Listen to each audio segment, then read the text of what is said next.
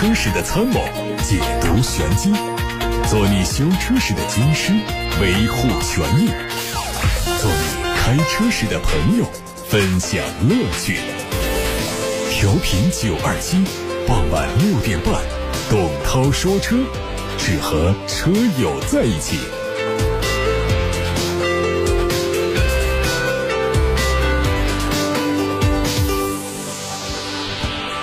八点三十分到十九点三十分，各位可以通过调频九二七电波以及蜻蜓、喜马拉雅、九头鸟等平台听董涛说车。关于选车用车的提问，关于汽车消费维权的投诉，欢迎各位参与节目。零二七八六八六六六六六正在开通，还有董涛说车的微信公众号，可以图文留言。看新闻，外面说，苹果公司正在申请一项名为“动态元素保护”的新专利。这个系统采用汽车内置传感器，以可以监测周围的物体和其他运动元素。并根据监测数据采取行动。比如说，当周围有停放的车辆时，可以选择在经过该车时车门保持关闭状态，或者限制车门的开启幅度，以防刮碰。在更紧急的情况下，如果车辆被部分或者全部浸没在水中，系统会执行一套程序，包括关窗、锁门、避免水进入车内、解开安全带、保证成员不受阻碍地逃离车辆、部署漂浮装置以及发出求救信号。全新宝马 M3 传出消息，有望在九月二十三号发布，十一月开始销售。外观方面，全新 M3 采用最新家族风格，大尺寸的双肾格栅将出现在新车上，并且提供新的绿色涂装。灯组是全新款式，内部配上了多边形的日间行车灯，非常具有辨识度。车身侧面整体更加低矮，车尾中置双边四出的尾排。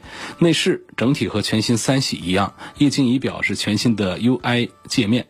在动力方面用的是 3.0T 涡轮增压发动机，和现款相比呢，提供了两个不同的马力，分别提高了49匹和60匹。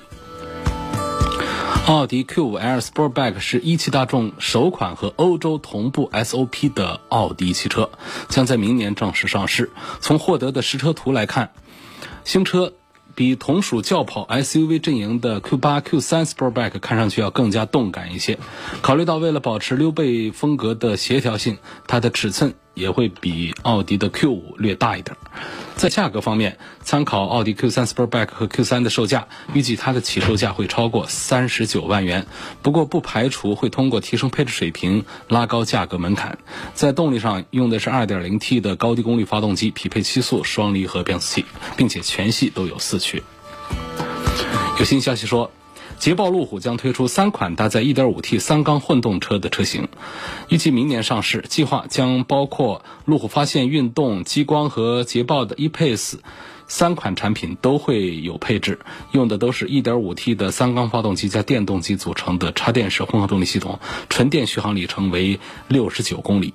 这次推出的三款车外观上都和燃油版一样，更多的是动力系统的变化。国产发现运动插电式混合动力呢？它在上个月已经完成了申报，命名叫做 P 三百 E。激光的插电式混合动力版本目前还没有做申报，但是已经开始在国内做路试。而 ePace 的推出将会成为捷豹品牌的第一款插电混动。网上看到了大众全新 ID.4 的内饰局部实拍图，这车未来将会分别由一汽大众和上汽大众国产采用不同的命名方式，提供两种不同的外观，在大灯和尾灯等细节方面做出区分。新车将会在今年的十月份正式亮相。从图片上看到，全新的 ID.4 采用了和第八代高尔夫相同的大众家族全新运动三辐式方向盘、全液晶仪表，还有巨大的中控台触控屏，这些设计都非常抢眼。预计新车的内饰科技感将会非常出众。有消息说，原定昨天上市的雪佛兰新款迈锐宝 XL 现在已经推迟，有望在北京车展期间再做上市。外观内饰延续现款，动力是最大的变化，将会用上 1.5T 的涡轮增压四缸发动机，它的变速箱是九速的手自一体，而 2.0T 发动机也会继续提供。在围绕帕萨特的未来进行了一年多的内部讨论之后，大众最终决定推出第九代产品。二零二三年发布的全新帕萨特将会和斯柯达速派共享平台、共享传动系统和电气化。从二零二三年开始，所有的帕萨特都会采用当前的 MQB 平台的更新版本，并且支持前驱和四轮驱动。它不仅增加了轻混和插电式汽油、柴油混合动力数量，并且还将推出纯电动版本。还有全新日产逍客的消息，新车有望在明年在海外率先发布。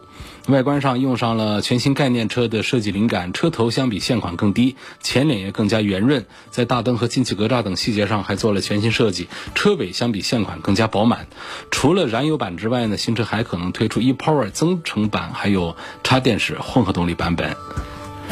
沃尔沃的 x C 四零 T 四插混版和轻混版已经在英国市场上开始销售。插混版总共推了两款。这折合人民币呢是分别三十五万四和三十五万七，两款轻混版约合人民币二十九万六和三十四万二。动力，插电式混合动力版本是一点五 T 的涡轮增压发动机，轻混版配的是二点零 T 发动机，传动系统分别是七速自动挡和八速自动挡。最后是比亚迪官方消息，宋 PLUS 会在八月二十八号正式开启预售，九月份正式上市。外观上。燃油版延续了宋家族的龙脸，纯电动版是采用封闭前脸，和刚刚上市的汉非常相似。侧面增加了上扬的腰线设计，相比宋 Pro 更加动感。动力是全新的 1.5T，功率和扭矩较现款的宋 Pro 有所提升。纯电动版用的是磷酸铁锂刀片电池和永磁同步电机组合，动力输出也和宋 Pro EV 保持一致。普通工况下的续航里程分别是405公里和505公里。好，各位正在听到的是晚上六点半到七点半直播的董涛说车。董涛在直播间回答大家的选车用车提问，接受大家的汽车消费维权投诉。参与节目的热线是零二七八六八六六六六六，还有董涛说车的微信公众号也可以图文留言。今天先看微信公众号，前几天都是先从八六八六六六六六说起。十八点三十分的第一个问题，关于红旗的 HS 五，他希望从动力、质量稳定性、后期保养维护方面评价是否值得买。这款车有没有爆出什么质量上的缺陷？这车目前还没有听说质量上的什么缺陷，但是呢，也没有太多关于它的好话。说这个车呢，呃，研发了很长时间，应该讲它的三大件呢还是比较成熟，所以不用太担心这车哪哪会坏。然后在这个整体的外观设计、配置各方面，还是对得起它的这样一个围绕二十万制定的这么一个价格。应该说，在咱们的这个自主品牌当中呢，红旗的这个 HS 五啊，还是值得推荐的，啊，产品做的不错。但是呢，总体上讲呢，就是一汽的自主品牌呢，它在这个质量控制方面呢，相对于同样二十万的合资产品来说呢，还是有差距一些的。所以大家想好，我是要花二十万来支持一下我们的自主品牌，买一个红旗，还是说我们二十万的合资车？呃，尺寸比这可能稍小那么一丁点儿，车内的空间都差不多大小，但是呢，确实用起来要更加可靠，保值率也更高一些。不管是日系产品还是其他的一些产品，二十万左右来买一个这样的尺寸的 SUV，其实是很常见的、很容易的一件事儿。那么这时候我们要不要说，我花这二十多万我来买一个红旗的 HS 五？我意思是说，这个车倒是没有什么明显的缺点，但是它毕竟在。装配工艺、质量、保值各个方面，相对于我们的合资产品二十多万的车来说，它还是有差距一些的，这是要慎重考虑。啊，目前没有听说过在这个车上爆发有一些什么比较大的毛病。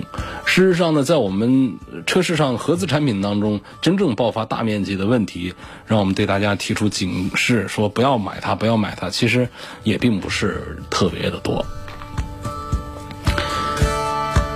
下一个问题说，很多车评人都说这一代的宝马一系比三系的操控更好，你怎么看？我不这么看。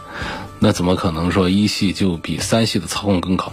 你一系现在这个图的其实是一个便宜，或者我们看它的顶配呢？这个 2.0T 在这个小车身上可能开起来感觉还不错，呃，但是你跟一个这个宝马的当家花旦后驱平台的三系来相比，肯定还是。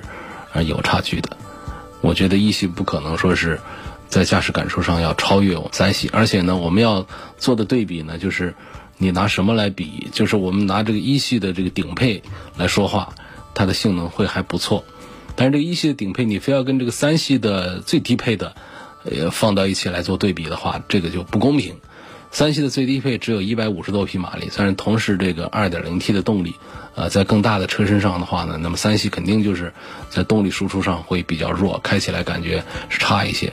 呃，包括在这个底盘的这个响应这个方面，一系呢也做得很不错。但是呢，我们其实买这些车的呢，倒也不是说就是玩家，可能还是更多的一个代步之用。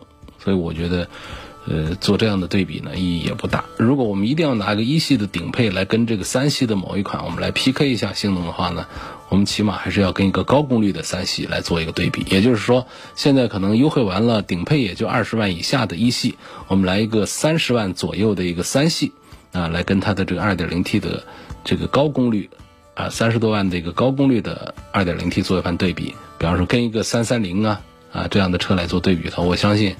呃，不管是直线开还是弯道开、赛道开还是街道开、高速开还是，呃，这个普通路面上走的话呢，还是三系给人的整体的驾驶感受、操控感要更好一些的。卡罗拉 1.2T 发动机的口碑怎么样？好，前几年好像有些问题，不知道现在改进没有。我觉得在目前的几款三缸机当中啊。这这个 1.2T 的小排量的这些这个产品当中啊，这个低排量当中呢，它这个丰田的这一套东西呢，还算是口碑不错的。那其他的有一些 1.2T 的话呢，直接做着做着，大家在市场上都找不到它了。呃，这是很那个。现在的卡罗拉的 1.2T 这个四缸机呢，基本上它是作为一个主推的产品啊，所以一般来说，如果说有问题的话呢，爆发的面积将会非常大。没有什么问题，那么它的1.8的这个混合动力呢，价格要啊贵不少，要贵一些，所以我觉得考虑一个卡罗拉的话呢，买它的 1.2T，全当是买了一个1.6升的、1.8升的自然吸气的。其实这个动力呢肯定是弱，但是呢，对于一个十万出头的丰田卡罗拉来说，我们对它的动力也不用有多的要求啊。下面的问题说，想了解一下宝马的插电混动车的详细工作原理，车上的发动机、电动机、变速箱和四驱是怎么工作的？嗯，宝马的这是一个强混啊，插电式混合动力。那么它的这个电动机呢，在低速起步的时候，它是纯电的形式，当然它也可以这个切到一个这个纯电的一个 EV 一个强行的一个模式。那么，当我们要急加速的时候呢，它是电和油，呃，可以一起使劲儿，那车的动力会很强。那么在高速巡航的时候呢，它是纯油的，啊，电机是休息的状态。所以这就是它一个基本的一个三段式的一个工作模式，这个很好理解，很简单的一套这个东西。呃，相对过去的这个新能源产品来说，这五系的这套新能源呢，是我在五系里面也推荐的比较高的，因为它价格不贵，价格跟其他版本是一样的，但是在这个油电混合的制造成本上面，还有在其他的一些配置方面，新能源版本的五系都是要更加的有优势一些的。关于它的四驱是怎么工作的这个问题，呃，首先呢，在插电式混合动力的五系上呢，它并不是四驱，它是一个后驱的版本。那么我们在其他品牌的其他的车型上有一些四驱的，往往呢会用上这个。传动轴来分配四驱，还有直接拿电机来分配四驱的这种都有。但是在宝马的新能源上，宝马的插电式混合动力上面呢，用的是前置后驱的工作模式。现在二十到三十万续航在五十公里以上的强混合资车有哪些推荐的？这个可能我就没什么具体的推荐了。我说到二三十万的强混车呢，可能还是自主车，比亚迪唐的。啊，这套还是不错，它的续航里程还能达到八十多公里，嗯，然后带插电，呃，二三十万这个价格下，我觉得这个唐的这一套还是很不错。我们的合资产品呢，这个二三十万的一些这个产品也有，但是我觉得像这个性价比的表现上呢，就并不很好。啊，你打比方说像这个卡罗拉，卡罗拉它有一个双擎，啊，这是一个二十多万的一个产品，当然优惠过后也下下来了。但我觉得实在，它说到哪儿去，它也是一个卡罗拉。我们前面说花个十万出头来买一个 1.2T 的，我觉得这个就是见性价比。可是我要花二十万来买一个1.8的双擎的，呃，插电式强混的，我就觉得是不划算。所以我觉得还是我们自主品牌的这个强混呢，更显性价比一些。呃，下一个问题要说的是广汽新能源的 iMV，还有吉利的几何 C 这两个车。应该怎么选？呃，iMV 的续航里程比几何 C 少五十公里，有没有必要为了这五十公里来选择一个几何 C？啊，嗯，iMV 跟这个几何 C，实际上我还是推荐几何 C 多一点儿。不行，我还是得推荐 iMV 吧。呃，一分价钱一分货，价格贵一点，还是各方面要更好一点。呃，从这个平台上讲啊，就是 iMV 的含金量还是要更高一点。几何 C 呢，它号称是正向开发的纯电动车，但实际上它还是跟帝豪 GS 共享一个车体的框架的，所以它直接来说呢，几何 C 仍然属于油改电的一个产品，它的车身轮廓上还能找到一些帝豪 GS 的影子，所以这是一个帝豪 GSE 的一个新马甲吧，就是它基于传统汽油车平台打造的纯电动车，我们叫它油改电。呃，那么这个广汽新能源的 iNV 呢，它是广汽的第二代纯电平台，这个平台花了几十个亿啊。呃，三大核心竞争力，呃，都还是很不错的。主要就是，首先就是更合理的布局啊，电池电驱为中心的这个设计布局。接着是更好的安全性，前后轴的这个呃分布更加的平均啊，行驶很稳定。然后还有就是更大的内部空间，结构简化了，前后悬都很短，加成的空间都更大。所以别的方面对比呢，也说不细了啊。呃，总体讲，我觉得一分价钱一分货，贵一点儿。那个广汽新能源的爱安在平台上还是更有优势一些，它比几何 C 的推荐指数要高一点。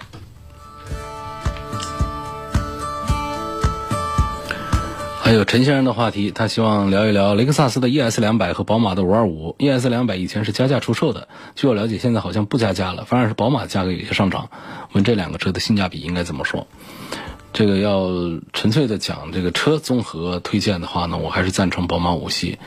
那买雷克萨斯 ES 两百呢，大家都说那是一个好车，而更多的还是说的它的质量还是比较稳定，倒不是说整体上这车啊、配置啊、性能啊、安全技术各方面都非常的强大，综合好还是宝马的五系要比雷克萨斯的 ES 好一些。所以在这个性价比的这一项上，我还是赞成宝马的五二五。您正在收听的是董涛说车，好，欢迎各位继续回来听董涛说车，把八六八六六六六六这部电话打通就可以留言，还有董涛说车的微信公众号后台可以图文留言。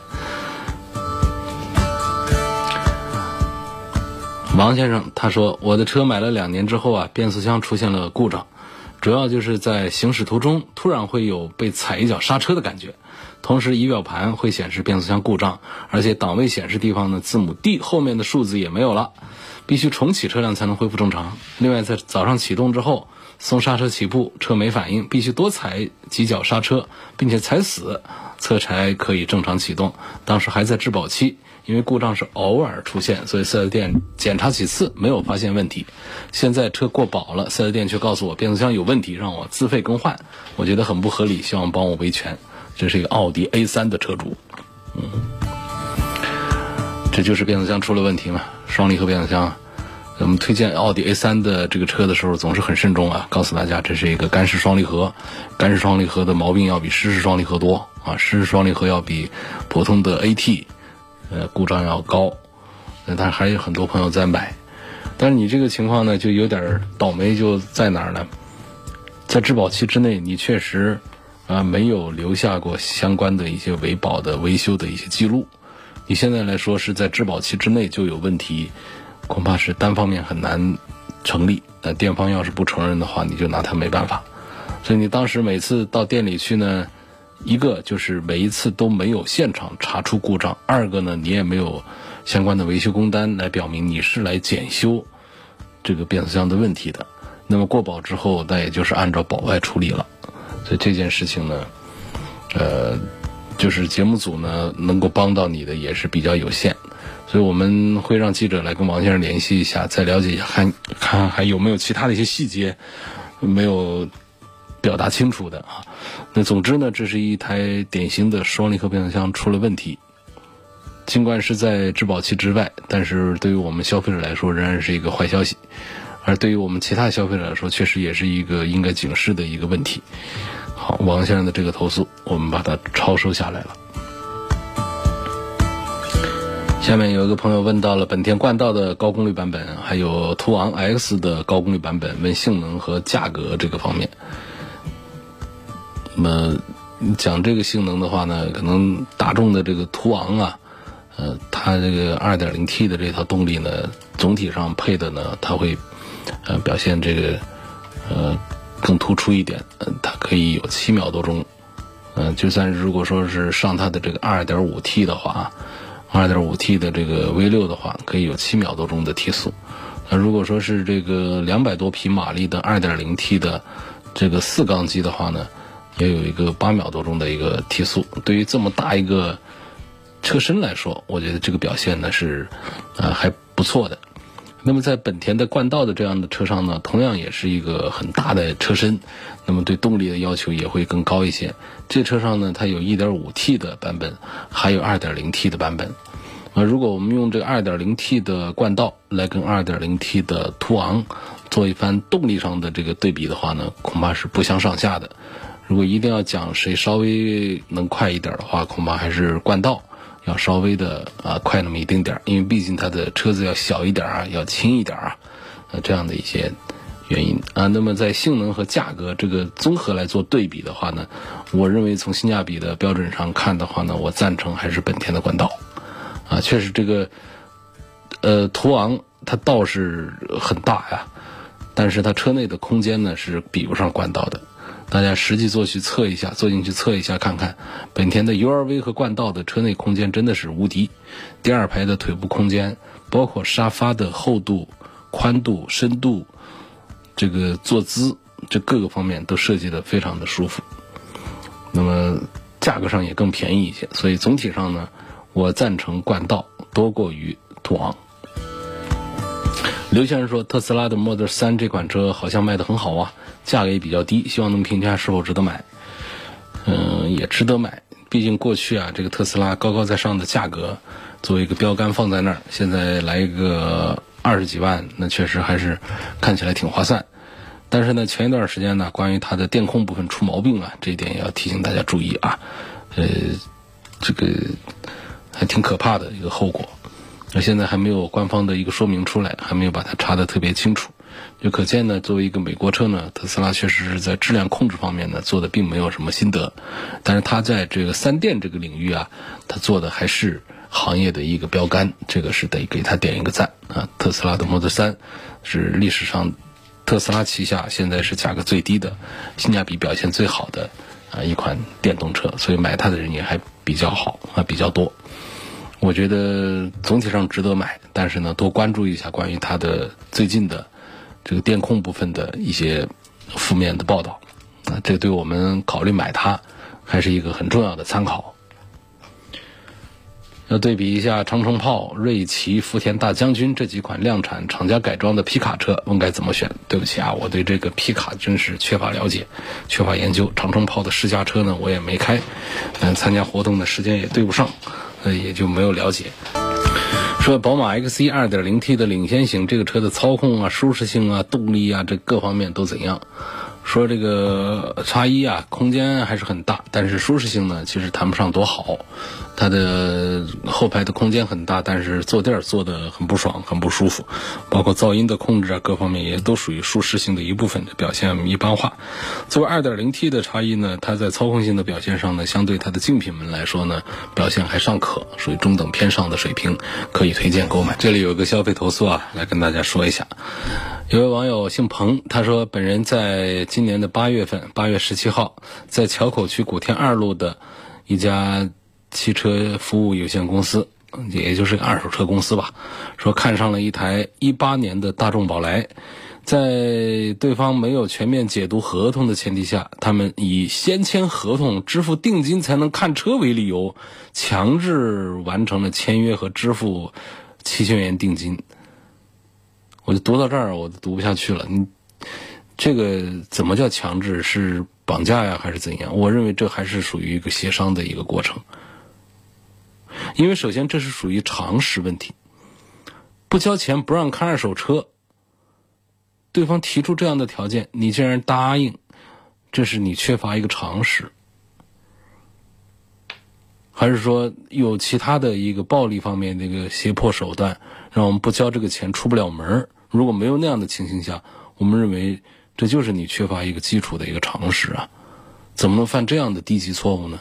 哪有说买个二手车不交钱不让看车的？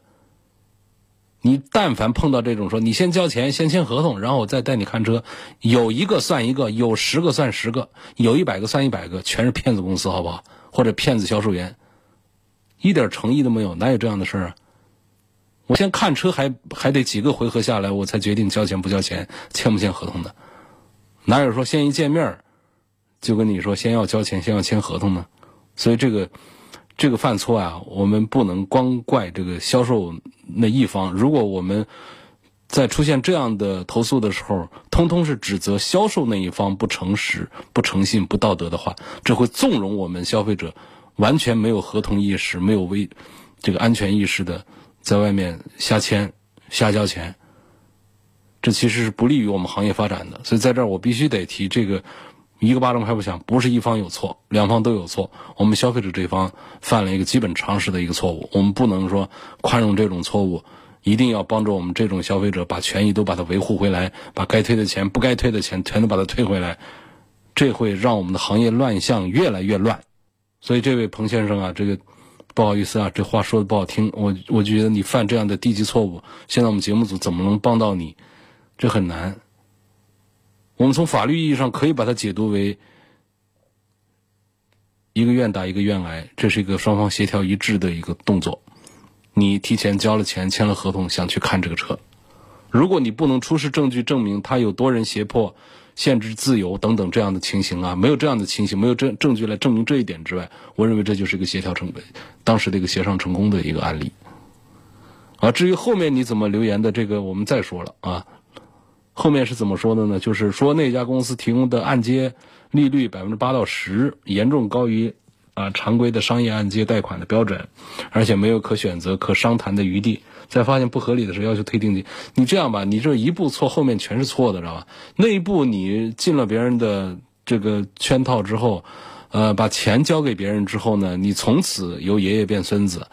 由主动变被动，这后面呢就是八到十啊，还有什么什么的，就是说 说多的没用，那后面还有一堆事儿会等着你呢，你后面就等着吃亏吧，就好多事儿就全是乱的，你不能说那前面那个事儿是啊错了，我希望后面的事还是对的，既然是做二手车。呃，骗人的这些公司，他就不会说是我哪一步给你做对，他他得每一步都得做错给你看，啊，这个他才会觉得这是他的行业道德，他应该这么做啊，因为他这个祖师爷就这么教的啊，就这么学的。所以这情况后面呢，我就不用看了啊，这后面肯定是一堆事儿，后面还有几百字的留言，我就不往下念了。那总之呢，就是告诉大家，这是一个基本的常识，不是汽车领域的一个常识，而是我们的一个生活常识。买个菜都讲个这个，好不好？你就算是买五块钱的白菜，也不能说来先交五块钱，我回头把白菜拿出来给你看，白菜拿出来是烂的，还说那不行，这五块钱不退了，烂的也就这白菜，那这样的话，这烂白菜你也得把它收下。你既然你要犯这样的常识错误嘛，那就得为这样的错误买个单呢。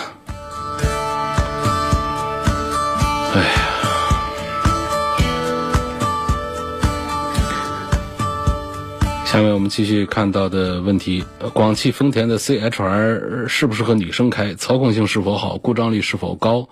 是否值得买？广丰的 CHR 女生开挺好看的，挺潮，挺时尚的。然后操控性我开过，表现一般化。呃，跟这个本田的 XRV 比呢，还是要差一点。但是这个车呢，它在故障率控制方面你不用多担心，而且它的安全性做的还是很不错，包括一个车门里面的防撞钢梁啊，好像都有两三根，这是很少见的一个小型 SUV 能够做成这样的，所以我觉得一个女生来开这个广汽丰田的 CHR，我是推荐的，值得买。凯迪拉克的 CT 五这款车有没有必要买它顶配？实际上，CT 五这个设计呢，啊，我首先说没必要买顶配啊，先把结论先说了，然后再讲道理。就是它整个这个 CT 五呢，看起来它把这个车子拉了一一长串各种型、各种号，实际上它的价差是很小的，从低配到高配好像就是三四万块钱一个差异啊，所以这个选择起来就不难。啊，从低配到高配，它的动力全是一个调教，2.0T 的一个237匹马力的，就这一个调教，所以我们不管买高。买高价的、低价的，首先价差不大，第二动力全一样，第三安全配置全一样。有了这些之后，我们追求其他的就看个人的喜好。我觉得是实际是没必要，而且本身这个差价也不是太大吧。所以我觉得买它一个低配，因为其他的配置呢我没有细研究，也记不住它有些什么。我们常记的那几样东西好像它都有，什么中间有一块大屏幕，嗯，这个灯光是个 LED 的。啊，最好它能够带个皮皮座椅啊，最好就有用没用的，能不能给我带个天窗？这好像在这个 CT 五上也都有。那么其他这些东西呢，花里胡哨的有和没有，那都不重要啊。至于说它的有一个东西呢，就是在凯迪拉克家族里面有一个东西啊，就是电磁感应悬挂。这个东西呢，我们为它花那么两三万块钱，行不行？我觉得是还是值得的。这一套技术还是比较先进的，它能够对悬挂的软硬啊进行一下简单的呃调节，也会让我们的呃行驶的质感得到一些提升。所以从这个角度讲呢，呃，愿意多花那么几万块钱来买它一个顶配。也是可以的，否则的话呢，我们就买它的低配，其实你的获得感也是很不错的。总之，凯迪拉克的 CT 五这款车的性价比表现，我是很认可的，是很棒的。马自达的创驰蓝天发动机啊，冷车启动总是一千转以上热车，声音巨大，不管是冬天夏天。请问我是否需要等转速降下来之后再走？哪个车冷车启动都得是千转以上啊？然后看它什么时候掉下来，掉到九百转左右，这个很正常。一般来说呢，得个分把钟掉下来吧。我觉得实在没必要等它这个转速掉下来。尤其像这样的夏天，我们打着车就走，这车坏不了。我这么些年几十年开车，我都不太讲究这一些。冬天的时候有那么一小会儿热车，这小会儿到几十秒钟就可以了。夏天的时候完全不讲究。点着火，插上安全带，看好前后，开车就走，前后就是几秒钟。我的车比别人车况好像都好一些。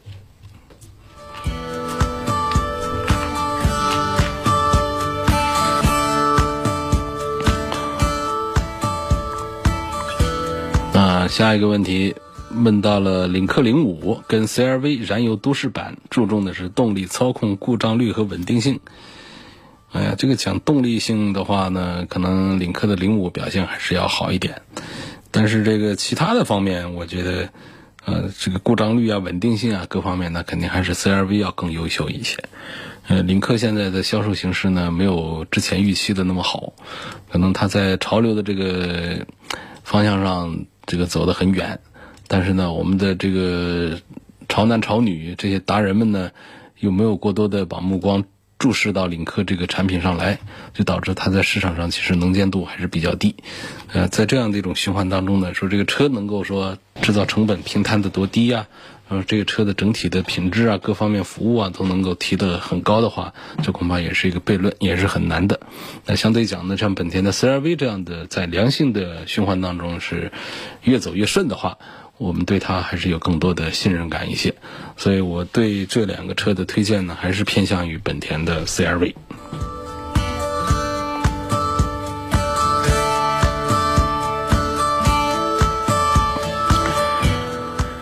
自动变速箱的油几天换一次？如果按公里数六万公里，等到十多年之后，感觉时间太久。那谁跟你说一定是只按一个公里数啊？公里数和这个年份数啊，它都得是考虑，它不能这样只看这其中的一个方面。那一桶油放在那儿一动不动，放个几年，时间长了它也会变质，也会有一些这个不好的成分在里头。所以这个东西呢，虽然说。嗯，有一些具体的数字，但是大家提前一点、推迟一点换，其实也都没有问题，是该换的啊。我们今天就说到这儿，感谢大家收听参与晚上六点半到七点半钟直播的董涛说车。更多的提问可以关注董涛说车的全媒体平台。明天晚上六点半钟，继续可以通过调频九二七电波、蜻蜓、喜马拉雅等平台听到董涛说车。